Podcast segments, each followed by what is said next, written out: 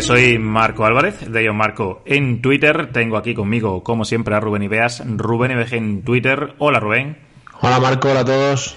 Bienvenidos a NFL en estado puro, fuera de micro, número 3. Programa que vamos a dedicar casi íntegramente a la agencia libre que bueno, oficialmente todavía no ha empezado. Estamos grabando miércoles por la tarde aquí en España. Será, si no me equivoco, a las 10 de la noche, hora peninsular, cuando oficialmente todo ya quede grabado, escrito pero desde el, prácticamente el yo creo que incluso el domingo por la noche o lunes por la tarde ya empezamos a ver movimientos. El grueso de lo que vamos a hablar hoy realmente se produjo el lunes. A partir de ahí pues ya hemos tenido fichajes continuos, pero de jugadores ya de, no quiero decir segunda fila, pero bueno, más complementarios. Y de momento lo que llevamos de miércoles también, los jugadores que estamos viendo encajan en ese perfil, aunque un movimiento que ya teníamos, Rubén, en Agencia Libre apuntado, era la retirada de Tom Brady pues parece ser que al final no. bueno, pues otra historia más para, para el bueno de Tom, ¿no? Eh, retirarse y volver, aunque bueno, la retirada ha sido, no ha sido ni, ni una off-season siquiera. Mm, sí, bueno, noticia la más importante, ¿no? Yo creo de, de toda la semana, una noticia más que no era, no se esperaba. Había gente, había rumores que decían que tal, que seguía entrenando y demás, pero yo creo que, por cómo es el propio Tom Brady, la situación y demás, no parecía que, fuera a volver. Mm, lo va a intentar, va a intentar hacer un, último baile, va a intentar hacer un último intento para, llegar a la Super Bowl. Y bueno, pues de momento eh, su equipo está respondiendo, ¿no? Eh, ya entraremos ahora, pero el, trade por Zach Mason es, yo creo que es muy bueno, después de perder a Ali Marpet y, a, y al Escapa. Veremos a ver eh, ese, Russell Gage, ese wide receiver que ha llegado, si les puede ayudar. Yo creo que sí, yo creo que es un receptor que está, está pasando o ha pasado muy por debajo del, radar. Y veremos a ver qué ocurre con, otras zonas del campo donde, donde pueden volver jugadores importantes. ¿no? Pero bueno, de momento eh, a Tampa hay que ponerlo otra vez entre los favoritos a llegar al Super Bowl. Sí, un poco, un poco raro. Ya lo comentaste tú, creo que en el Nickel fue que tan solo 40 días después un tío tan metódico de anunciar su retirada que volviese a proclamar la vuelta, pues eh, llama la atención, ¿no? no sé, pensábamos que... A mí me, sorprendió más, casi sin apuras, el hecho de que se retirase, porque, bueno, siempre su objetivo había sido los 45 años de edad, el, hecho de que, bueno, está en lo más alto de su juego todavía, y que esto a mí me recuerda un poco a lo de Fabre, cuando un jugador está tantos años, y bueno, ya Brady hace tiempo que dejó atrás la marca de, de Fabre, por mucho que digas que te vas a retirar, que te vas a retirar, es, es difícil de creer. Y son otro tipo de perfil de jugador, como es el de Andrew Luck, como es el de Alejandro Villanueva, creo yo. Ese perfil de jugadores y que una vez que piensas que cuando anuncias la retirada, anuncias la retirada, va a ser definitiva, porque no parece que dependan del fútbol tanto como estos, como Fabre o como Brady, que bueno, respiran el fútbol cada minuto y de hecho en el comunicado lo dice. Es decir, mi lugar no está en la banda no está en la grada, perdón, mi lugar está en el terreno de juego. Así que entonces no entendemos, Tom, por, qué, anunciaste la retirada el pasado 1 de febrero, aunque bueno, nosotros tampoco estamos disgustados ni porque lo hiciera en aquel momento eh, público su retirada, como que ahora vuelva, todo lo contrario. Nos alegramos porque es uno de los mejores jugadores de la NFL hasta el momento. Así que, bueno, un año más tendremos, y tú ya lo has comentado, Ali Pet parece que, bueno, Brady intentó convencerlo. Eh, bueno, algo, algo hizo que se lo pensara, pero finalmente parece que no, que, se va a quedar fuera, aunque yo ya no descartaría nada, sobre todo porque de aquí al verano faltan muchas semanas. Han renovado a Ryan Jensen, el center, sí que han perdido a Alex Capa, el, el guard derecho, pero directamente, inmediatamente traen a Shaq Mason Y luego esos dos receptores, porque junto a Russell Gage también ha llegado en las últimas horas Breshad Perryman, que es un viejo conocido de Tampa y que bueno es un jugador que luego ha pasado por varios equipos. No ha terminado de tener la carrera que se esperaba, pero bueno, ya sabemos que con Brady, pues normalmente los receptores consiguen mejorar su producción de pasadas temporadas. Donde ha habido cambios es en, en la secundaria con la marcha de Jordan Whitehead, que se ha ido a los New York Jets, el safety, y eso sí, han conseguido renovar a Carlton Davis, el cornerback. Así que, bueno, un poco de todo para estos Buccaneers, pero por supuesto, una vez que han conseguido, no sé si convencer a Brady o, el mismo Brady se ha convencido a sí mismo, pues vuelven a meterse en el grupo de los grandísimos favoritos en la conferencia nacional. Y los que se han metido de lleno, yo creo, en ese grupo, Rubén, y eso que está hablándose que es la conferencia cara, que es la conferencia americana, son los Chargers. Los Chargers, nada, esto no entró en el programa de la semana pasada de milagro, pero movimiento fuerte por Khalil Mack. Ahora, ahora buscaré los detalles del traspaso mientras tú comentas, porque no solo ha llegado Khalil Mack en esta última semana, sino que ahora en agencia libre, JC Jackson,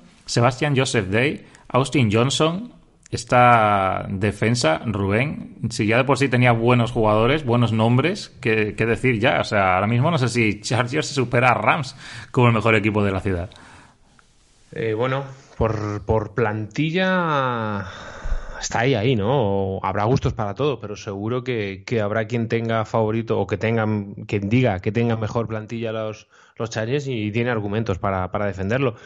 Hombre, están aprovechando muy bien la ventana ¿no? del contrato rookie de, Justin Herbert, eh, pero necesitan más de esa defensa. Es una defensa que, el año pasado no rindió al nivel que se esperaba, ya sea por lesiones, ya sea por eh, que es el primer año, era el primer año de Brandon Staley necesitaba algo más de tiempo para implantar su, esquema, pero la defensa fue algo menos de lo que de lo que nosotros esperábamos, sobre todo contra la carrera, ¿no? Lo estuvimos diciendo durante todo el año que era un equipo muy frágil en ese, en ese aspecto. Se han reforzado con Khalil Mack y JC Jackson, que son dos jugadores que evidentemente donde, donde son importantes es en el juego aéreo. Y estando en la división que están, con, con Patrick Mahomes, con ahora con Russell Wilson, con el ataque de los Raiders, que Derek Carr sigue siendo un, buen quarterback, muy buen quarterback, yo creo que es importante, ¿no? Y, bueno, eh, a medida que cada equipo de esa división se va reforzando, pues el que tiene al lado se va reforzando aún más lo que nos hace ver que tenemos una división, una AFC Oeste que va a ser durísima el año que viene. Y, bueno, mucha gente dice, no, tiene tres equipos de playoffs. Bueno, cuidado, porque se van a quitar muchas victorias entre ellos, que ese es uno de los problemas cuando hay una división tan fuerte, ¿no? Que, que sí, que se supone que van a ganar muchos partidos, pero claro, tienes que jugar seis partidos contra, contra rivales muy, muy duros. Entonces, eh, no las tengo yo todas conmigo. ¿eh? Habrá alguno que, se lleve un, palo gordo el año que viene. Claro, ahora mismo la alineación de la defensa de Chargers puede ser Joy Bosa, Austin Johnson, Sebastian Joseph Day, con veremos si renueva Justin Jones, porque está en duda. Bueno, es, esa gente libre todavía. Ochena Wosu también podría estar por ahí. Y luego Khalil Mack con Kissir White y Drew Tranquil en, en el segundo nivel, porque Kenneth Murray no termina de asentarse ahí. Y luego la secundaria con JC Jackson, Nasir Adderley, Derwin James. Eh, no creo que siga Chris Harris, no creo. Así que imagino que podrá ser Michael Davis el que esté en el otro lado. Y dicen que este movimiento de JC Jackson va a meter a Sente Samuel en el, en el slot para ocupar esa, esa posición de star en la secundaria. Bueno, vamos a ver si tiene, si tiene cuerpo, porque yo creo que como cobertura no debe darle problema a esa posición nueva, pero no sé si para zafarse ahí en el juego de carrera y si lo quieres meter en, paquetes de Blitz, no sé yo si, si vas a bastante Samuel para esa faceta, pero bueno, ellos parece que lo harían claro y son desde luego los que conocen mejor al jugador. La compensación para Chicago por Khalil Mack ha sido una segunda ronda de esta temporada y una sexta de la temporada que viene. O sea que, bueno, para lo que pagó Chicago en su día, es cierto que les ha dado grandes dividendos, especialmente el primer año fue brutal, pero luego Bears no ha vuelto a ganar, bueno, no ha ganado ni un solo partido de playoffs desde que se hizo con Khalil Mack y ahora pues se deshace de él por mucho menos de lo que le dio. A los Raiders en su día y además los Bears pues no solo han perdido a Khalil Mack, también Eddie Goldman, Artie Barnes, parece que esa defensa, Matt Everflus, no está muy contenta con, con lo que le daba se han hecho con los servicios de Larry Ogunjobi de Cincinnati Bengals y da la sensación de que Chicago va a estar cambiando bastante la plantilla y que quizás este año uno de Everflux no sea un año pues propicio para ser un equipo sorpresa y, meterse en playoffs, porque parece que no, no está muy convencido con lo que había heredado. El nuevo head coach de los Chicago Bears. Gran contrato y nos mantenemos en esa durísima FC Oeste. Rubén, yo creo que más que merecido para Max Crosby, el edge rusher de los Raiders, que firma cuatro años de extensión, 95 millones de dólares, aunque bueno, ahora hablaremos también de esos datos, con 53 garantizados. Es el, tercer eh, el, tercer año del Defensive End, uno de los jugadores defensivos mejor pagados en la NFL. Merecido, ¿no? Eh, creo que su año, su, evolución de los dos últimos años ha sido muy positiva y, es, fundamental para la defensa de Reyes. Una defensa que tampoco, ¿no? Como, pasó con Chargers, tampoco estuvo a un nivel excelso. Es verdad que pasó por momentos buenos durante la temporada, pero, pero necesita más. Y uno de los hombres claves en esa defensa es Max Crosby. Evidentemente los Raiders no podían dejar pasarlo, ¿no? Entonces no podían dejar que se fuera. Entonces me parece que es normal que entra dentro de la, de la lógica y que ahora mismo Crosby es, uno, es una de las caras, además, por carácter, por la historia que tiene detrás, es una de las caras de los Raiders y uno de los jugadores básicos en ese vestuario. Así que los Raiders no me extraña que hayan, que hayan pagado, le hayan dado una, buena pasta a Crosby para que se quede y que él esté, esté muy a gusto y muy contento en, la franquicia de, Las Vegas.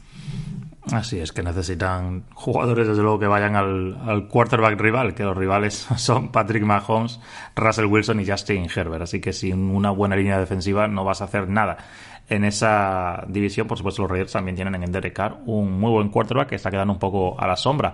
Vamos a hablar un poco de tus Packers, Rubén, después de esa renovación que ya, ya conocemos los datos. Yo entiendo que esa cláusula que tenía Rogers mm, ha desaparecido del contrato, Rubén, que van a ser al mínimo dos años, podrían ser tres incluso. Yo creo que eso sí que ahora cierra la puerta de, de Jordan Love, aunque no sé si esto le quita un poco de lo que dicen los americanos de leverage a los Packers en un posible traspaso, porque realmente están un poco con las manos atadas en ese sentido. Pero sobre todo también te quería preguntar, bueno, ya has expresado tu alegría por las renovaciones de Bondre y Campbell, porque los datos de Rogers a corto plazo son buenos para la franquicia, económicamente hablando. Quería saber tu opinión al respecto de Preston Smith sí, probablemente Zadarius Smith no. ¿Qué te ha parecido esta jugada? El, contrato de Preston Smith lo tengo por aquí. Son cuatro años, 52 millones y medio. Así que es una extensión que le meten 65 millones en cinco años. Está claro que Preston Smith tiene mucho por delante en Packers. Sí, es, uno, es un jugador muy regular. Es un jugador muy sobrio. Además, es un jugador muy importante dentro de la franquicia. Eh, además es un jugador que, tiene la confianza plena del propio Aaron Rodgers, uno de sus mejores amigos dentro del equipo.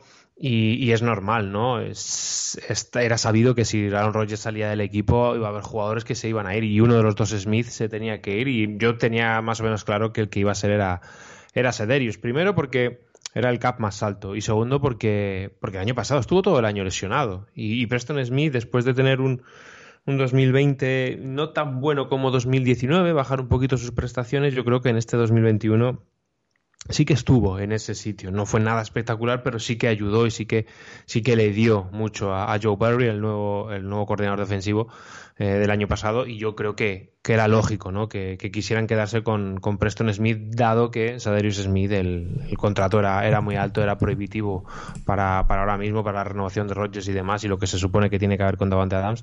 Pero es normal, es normal que haya jugadores del año pasado que, que tengan que salir, pero esto es, esto es algo cíclico en la NFL. No puedes pretender eh, pagar al mejor quarterback de la liga y, quedarte con todo el equipo. Lo que tiene que hacer la gerencia es intentar o buscar la manera de, de seguir reforzando el equipo y no dejar que, que sean muchos los que se vayan, ¿no? De momento no sabemos qué pasará con Rasul Douglas, dicen que ha habido conversaciones, pero que Rasul Douglas quería, quería más dinero.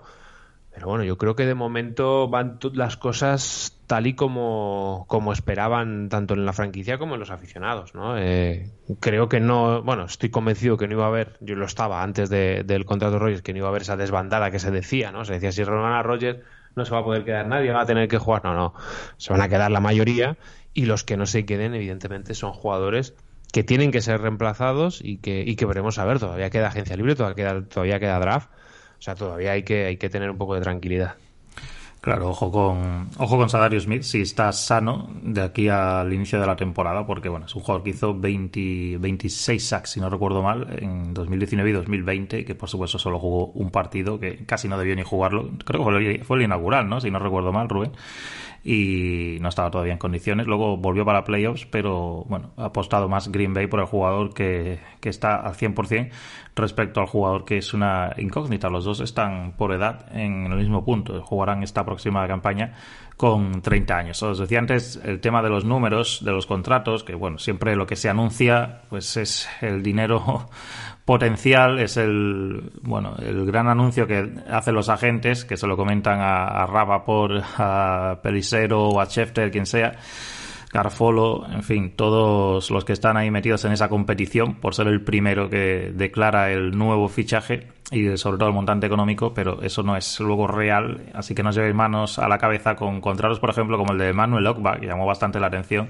cuatro años, 65 millones y medio, renovación para Miami Dolphins, Luego ves el contrato, los tenéis muy bien explicados en, en una vez que son, bueno, pues eh, hechos públicos. Son dos años, 32 millones de dólares, que bueno, son 16 millones por temporada para un, para un defensive end que ha hecho nueve sacks en cada una de las dos últimas temporadas, pues no está, no está nada mal. Serían 6 millones y medio de dólares de dinero muerto si Miami prescindiese de él en 2024. Otro contrato parecido que también llamó mucho la atención es el de Christian Kirk. En principio se anunciaron 5 años, 84 millones de dólares. Al final resultaron cuatro años 72 millones de dólares, pero estamos en las mismas. Son dos años 39 millones de dólares y a partir de 2024 Jacksonville solo tendría 10 millones de dinero muerto a repartir en, en, dos temporadas porque bueno tiene un signing bonus de 20 millones que sabes que el signing bonus se reparte aunque lo cobra directamente el jugador ahora pues se reparte a términos de cap eh, proporcionalmente las temporadas que dura el contrato, así que serían cuatro temporadas, 20 millones, cinco por año, así que eso sería lo único que le debería en nivel de cap los Jaguars en, en un posible corte de Christian Kirk. Y ya sabéis que los equipos pues tienen que gastar, creo que el mínimo es el 89% y hay ocasiones, y los vemos, yo creo que vamos a hablar de Jaguars ahora, Rubén, que es el equipo que ha firmado a Christian Kirk, era uno de esos equipos en esa situación, un equipo que, bueno, no tenía ni tiene mucho talento, ahora lo está incorporando, pues necesitas ir por esos requerimientos de, del mínimo de gasto salarial. No lo vas a hacer con los novatos porque están limitados, así que lo hacen con los jugadores de agencia libre. Y se han traído, no sé si esto es más por lo que yo comento o si crees que esto va a elevar el, el nivel del equipo, pero en ataque al, al GAR, a Brandon Scherf, que me, me, ha sorprendido porque es uno de esos jugadores que no esperas que salga de su equipo, porque es uno de los que está en la lista siempre de Pro Bowl, All Pro, etcétera, que es cierto que ha estado lesionado, Christian Kirk, Evan Engram, y luego en defensa, pues otros dos jugadores importantes, Foy Luocon, el linebacker titular de Falcons, y nada, hace pocos minutos, Darius Williams, el corner de los campeones de Los Ángeles Rams. Yo creo que lo de los...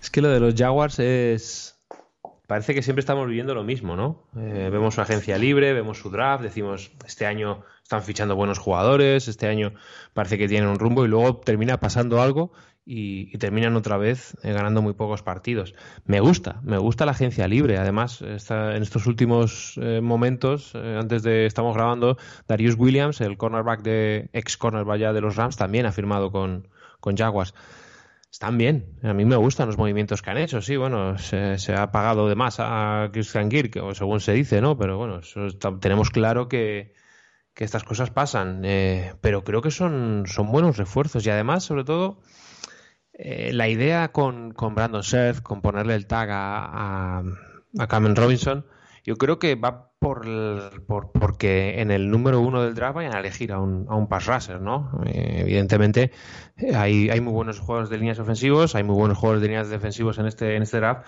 pero uno de los mejores son Hutchinson y, y. Así que yo creo, y viendo la agencia libre que están haciendo, que van a ir por ahí los tiros. Bueno, eh, me parece bien, me parece lógico el plan y me parece que, que se están haciendo las cosas bien. Luego, evidentemente, como siempre que pasa con los Jaguars, hay que ponerlo sobre el campo. Y Fatukasi, Foluronso Fatukasi, otro más que han añadido también para el interior de la línea defensiva. Este viene de Jets, el que sale con la entrada de Oluocon, por supuesto, es Miles Jack, que bueno, madre mía, este, ahora que ya estamos cerca de meternos en el proceso pre-draft, este en su día, madre mía, todo, todo lo que nos dio de hablar, por el potencial que parece que va a ser histórico. Y era uno de mis favoritos para que fuera Green Bay, sí. entonces. Y luego esa, esa rodilla que parecía que le iban a pedir jugar, luego la verdad es que no, no ha tenido mayores problemas, pero no ha llegado a ese nivel de excelencia que pensábamos cuando salió de... Él venía de, no recuerdo si Florida, no recuerdo muy... No, no UCLA era, ¿no? UCLA creo que era. No ha llegado a, ese nivel. Bueno, la verdad es que en defensa tienen mimbres, pero no sabemos si van a tener estructura. Por supuesto, los, los Jaguars tienen un nuevo bloque bajo los mandos de Doug Pederson y luego en el lado ofensivo, pues bueno, vamos a ver qué pasa con, con Travis Etienne, que el año pasado pues, no pudo ni estrenarse el chaval, porque con James Robinson y Trevor Lawrence, desde luego tienen un, gran backfield. Yo lo de Van Engram, bueno, no me lo creo mucho porque es un jugador que tampoco ha demostrado estar al nivel de sus condiciones atléticas. Esa línea ofensiva, pues es importante, sobre todo porque es un jugador joven, Trevor Lawrence, y yo creo que lo necesita. Se puede camuflar la línea pero lo comentaba Villanueva contigo hace una semana, Rubén, en esa entrevista, que os volvemos a recomendar, si no lo habéis visto, lo tenéis en el Nickel, en YouTube. Pero sobre todo cuando tu quarterback es, es un Aaron Rodgers o era Roethlisberger, como a lo mejor estaba hablando también ahí por experiencia propia Villanueva, a tener un Trevor Lawrence, que básicamente todavía está aprendiendo a ser quarterback en la NFL. Los subcampeones de la NFL, Rubén, pues tenían un problema que era la línea ofensiva y nada, el primer día de agencia libre encubierta se traen a Alex Capa de Tampa Bay Buccaneers y Ted Carras de los Patriots, también en Miami fue titular, si no recuerdo mal, un año. No sé si ya con esto estás totalmente seguro por Joe Barrow o, todavía crees que le falta algo más. ¿Cómo lo ves estos movimientos? Luego han renovado a BJ Hill, se les ha ido Ogunjobi, que ya lo comenté antes, a Chicago, y CJ Soma, el Tyrant, se ha marchado a New York Jets. Sí, eh, bueno, BJ Hill me parece importante. Fue uno de sus de sus grandes nombres durante la temporada, sobre todo durante la última parte de la temporada, uno de los artífices de que esa defensa fuera capaz de aguantar partidos en, en playoff y era necesario para ellos la renovación de la, línea ofensiva era básica, era fundamental para ellos. A mí me sigue faltando algún tackle que creo que se puede ir a por él en el, en el draft. ¿eh? Creo que hay una camada de tackles bastante interesante y que pueden, que pueden ayudar a, seguir mejorando esa, esa parte de la, del equipo que, que, evidentemente fue una de las mayores debilidades el año pasado. ¿no? Pero sí, otro equipo que, que, bueno, sobre el papel están haciendo bien las cosas, ¿no? que sabe lo que quiere y que ha ido a buscarlo. Evidentemente cuando tú firmas sobre todo un jugador como Alex Capa, sabes que vas a tener que, pagar. Ted Carras es otro jugador veterano que ha estado en mil batallas y que puede ayudar muchísimo en el interior de la línea. Y creo que es un, creo que son buenos movimientos. Creo que eh, lo que te decía antes con Packers, al final alguien tienes que dejar ir. Y bueno, en este caso Gunjobi y, y sobre todo Sigi Usoma, que fue un jugador también bastante importante en el ataque de los, de los Bengals, pues han tenido que salir. Pero bueno, creo que, que por lo menos hay un, o se sigue, ¿no? La, continuación de, de, lo que es el, el ataque de ese equipo, de lo que es la franquicia de los Bengals, creo que en el plano deportivo están haciendo las cosas bien. Sí, vamos a hablar un poco de, de los Browns. Nos mantenemos en la americana. La verdad es que curioso, ¿no? Porque se está hablando mucho de este trasvase, ¿no? De, potencial, de calidad, de talento de, una conferencia a otra. Y es cierto que ya sabéis que tengo aquí la tabla esta que voy todos los años rellenando. Ya os la compartiré cuando la tenga actualizada, que me faltan un montón de movimientos por actualizar. Pero de lo que tengo hasta ahora, que es mm, todo del lunes, por ejemplo, y algo del martes, o sea que básicamente lo más gordo, es que la mayoría de los jugadores, los tengo aquí en las altas, Rubén, es que casi todos están en la americana. De hecho, hay un traspaso que es el de Amari Cooper, ya lo comentamos la semana pasada, que los Cowboys lo tenían en venta, pues al final llegaron a un acuerdo. La verdad es que no, no les ha costado mucho a los Cleveland Browns en términos de, de draft. Sí que, bueno, heredan ese contrato que es de 20 millones por temporada que no me parece un mal jugador para, para, el esquema de Kevin Stefanski, Rubén, pero luego inmediatamente se conoce que Jarvis Landry pues parece que está en venta, lo cual ya a mí me deja pues un poco descuadrado. Y luego tenemos el factor de Sean Watson. Rubén, hay cuatro equipos en principio interesados por él, pese a que todavía sus problemas legales no se han solventado y que perfectamente, y yo creo que con toda, por lo menos razón a nivel, a nivel histórico por precedentes, debería ser sancionado también por la NFL, pero tiene cuatro equipos detrás de él. Uno es Browns y luego toda la NFC Sur, con excepción de, de Tom Brady y sus Buccaneers detrás de Sean Watson y esto ha, propiciado el descontento de Baker Mayfield. Así que, bueno, ¿qué pasa un poco en Brown, Rubén?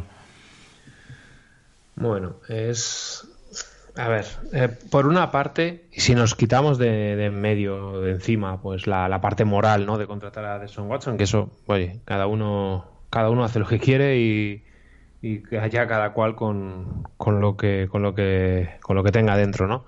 Pero si quitamos eso, evidentemente la mejora con Deshaun Watson es evidente. O sea, eso no hay, yo creo que no nadie lo duda. Mucho mejor quarterback de Son Watson que, que Baker Mayfield. Eh, yo esta mañana cuando he hecho el, short este para, para, YouTube, para el Nickel, eh, la gente me ha ido contestando y creo que o no me he explicado yo muy bien o no se ha entendido. Yo no digo que, que Baker Mayfield necesite ser tratado mejor o peor. Yo no digo que Deshaun Watson sea mejor o peor que Mayfield, lo digo ahora. Eh, que es mejor para la franquicia, evidentemente. Yo no estoy diciendo que luego la franquicia tenga que, eh, eh, o, que Baker Mayfield va a pedir mucho dinero por renovar y demás. Yo lo único que estoy diciendo es que si tú haces eso con Deshaun Watson, si tú ya te has entrevistado con él, es porque no cuentas con, con, con Baker Mayfield. Pero claro, si tú vas a contratar a Deshaun Watson, no hay problema, porque tú lo contratas, haces una oferta, lo contratas, echas a otra DEAS o haces lo que sea con, Mayfield y ya está. El problema es que hay otros cuatro equipos que se van a, entrevistar con Deshaun Watson, entonces tú eres uno de ellos. Es posible que él no te elija a ti. Entonces, luego, ¿con qué cara o cómo le pides eh, a Baker Mayfield que, lo dé todo, ¿no? Cuando ha estado una temporada eh, jugando lesionado, porque ha estado jugando lesionado, ¿no? Y el tipo, pues, ha aguantado eh, marea para, para, para, para seguir intentando ayudar al equipo, ¿no? Es una situación difícil. Si tú haces esa entrevista y haces una oferta y consigues al jugador, no pasa absolutamente nada. Pues oye, eh, cada franquicia elige.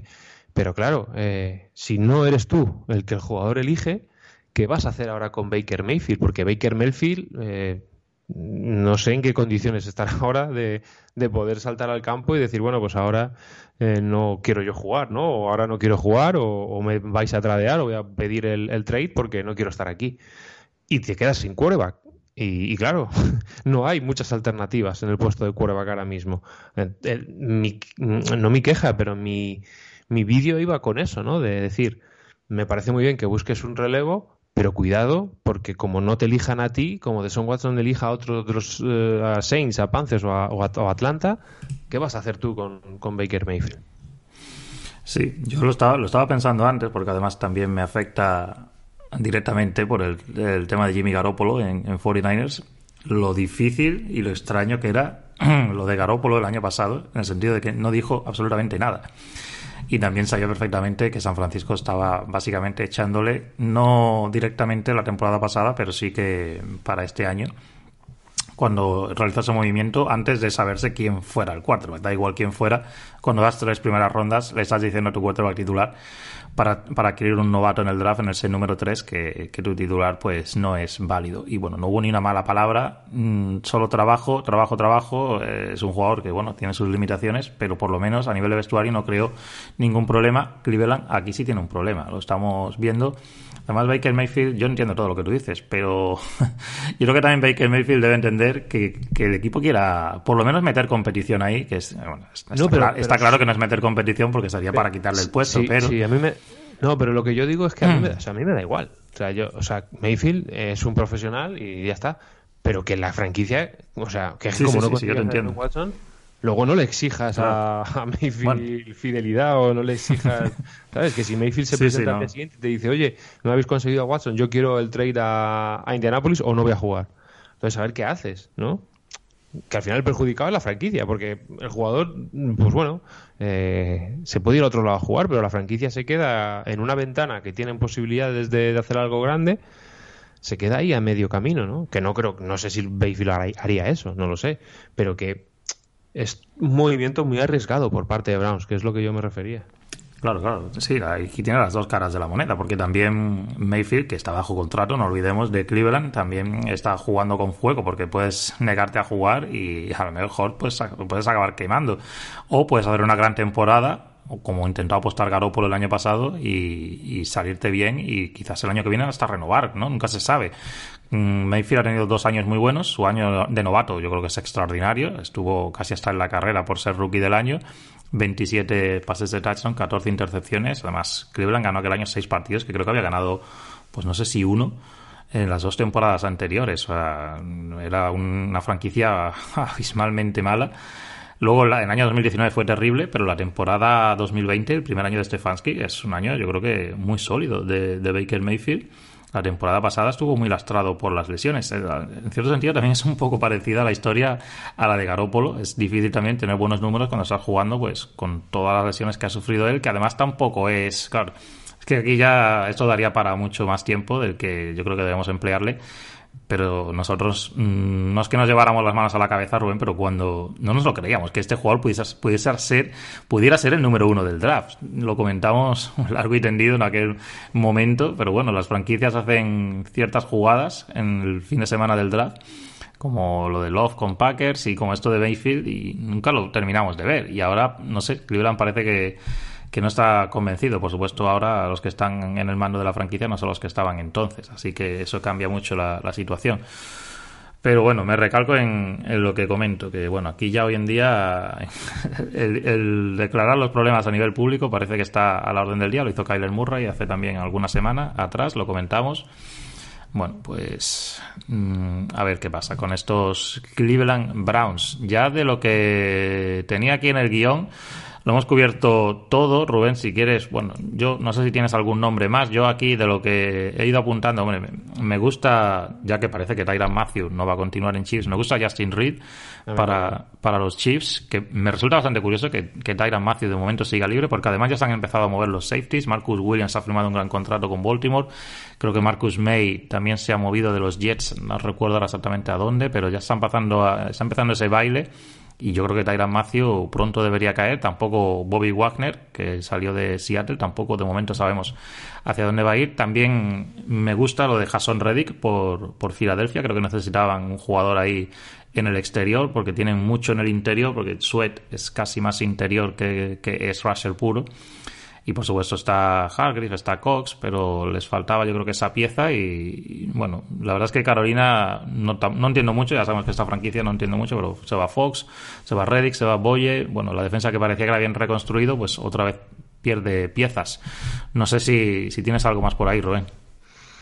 Pues así a primeras, pues yo creo que hemos hablado más o menos de lo, de lo más gordo. Luego hay, hay un movimiento que se ha producido ahora. A mí es un jugador que siempre me ha gustado, Austin Hooper. Eh, lo, han, lo, han, soltado los, los Browns. Eh, es un jugador, un Titan que, hombre, después de la, de la, etiqueta franquicia en Yoku, pues más o menos tenía, que tiene un cap alto tenía, tenía sentido.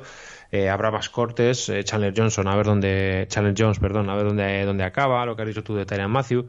Todavía hay jugadores eh, importantes y seguirán habiéndolos porque yo creo que va a haber cortes y poco más, ¿no? Hay que seguir muy atentos esta semana, sobre todo estos primeros miércoles, jueves, incluso el viernes, porque es cuando salen las, las noticias más gordas y, ya veremos a ver qué pasa a partir de la semana que viene para ya centrarnos definitivamente ¿no? en, el, en el draft. Sí, se me, se me, había pasado. Andrew Whitworth ha anunciado su retirada. El tackle de los Rams, esto estaba casi cantado, ya con el campeonato en la mano. Este hombre sí que no. Bueno, es un milagro lo que había hecho. Era el tercer jugador a los 40 años en, la historia de la Super Bowl en jugarla, junto a Tom Brady y Jerry Rice. Así que imaginaros si este como jugador de línea, yo creo que todavía incluso más mérito aún, con esos cuerpos tan enormes, aguantar esas rodillas, esas caderas, pues Whitworth ha dicho hasta aquí, hemos llegado. Y bueno, los Rams, los campeones, renovaron a Joe Noteboom, que es eh, bueno el que en principio va a heredar su puesto, han renovado también al center, a Brian Allen, han perdido a Joseph Day, a, bueno, al otro equipo de la ciudad y, y a Darius Williams. Está esa pequeña fuga ahí en defensa, pero bueno, tienen mucho talento y vamos a ver qué hacen en los próximos días. Como comenta Rubén, la semana que viene estaremos ya para cerrar lo que es agencia libre. Ya en abril nos meteremos directamente con el draft. La última sí noticia, que no es de agencia libre exactamente, pues es la publicación de los picks compensatorios, que bueno, los podéis encontrar en la página de nfl.com o en la cuenta de Twitter, donde queráis, pero bueno, el pick más alto ha sido para Detroit Lions, que tienen en la tercera ronda el pick número 97 y el, número 98 es para New Orleans Saints, Cleveland Browns número 99, Baltimore número 100 y bueno, luego hay más terceras rondas, unas cuantas cuartas, unas cuantas pocas quintas y luego muchas sextas y muchas séptimas. Bueno, miradla ahí por si vuestro equipo no tenía muchos picks. Por ejemplo, el mío, el caso de San Francisco, pues creo que son cinco los que tienen compensatorios, así que bueno, pierdes muchas primeras rondas, pero bueno, aquí has ganado algo, sobre todo por el tema de, head coach y general managers que se han ido a otros equipos. Así que bueno, echarle un ojo y así lo tenéis también apuntado porque es interesante ya, como decimos, para cuando se acerque ese fin de semana, finales de abril, del draft de la NFL. Rubén, muchísimas gracias, como siempre. Muchas gracias a ti, Marco, y un saludo para todos. Por hoy hemos terminado, chicos. Chicas, continuaremos con más NFL en estado puro.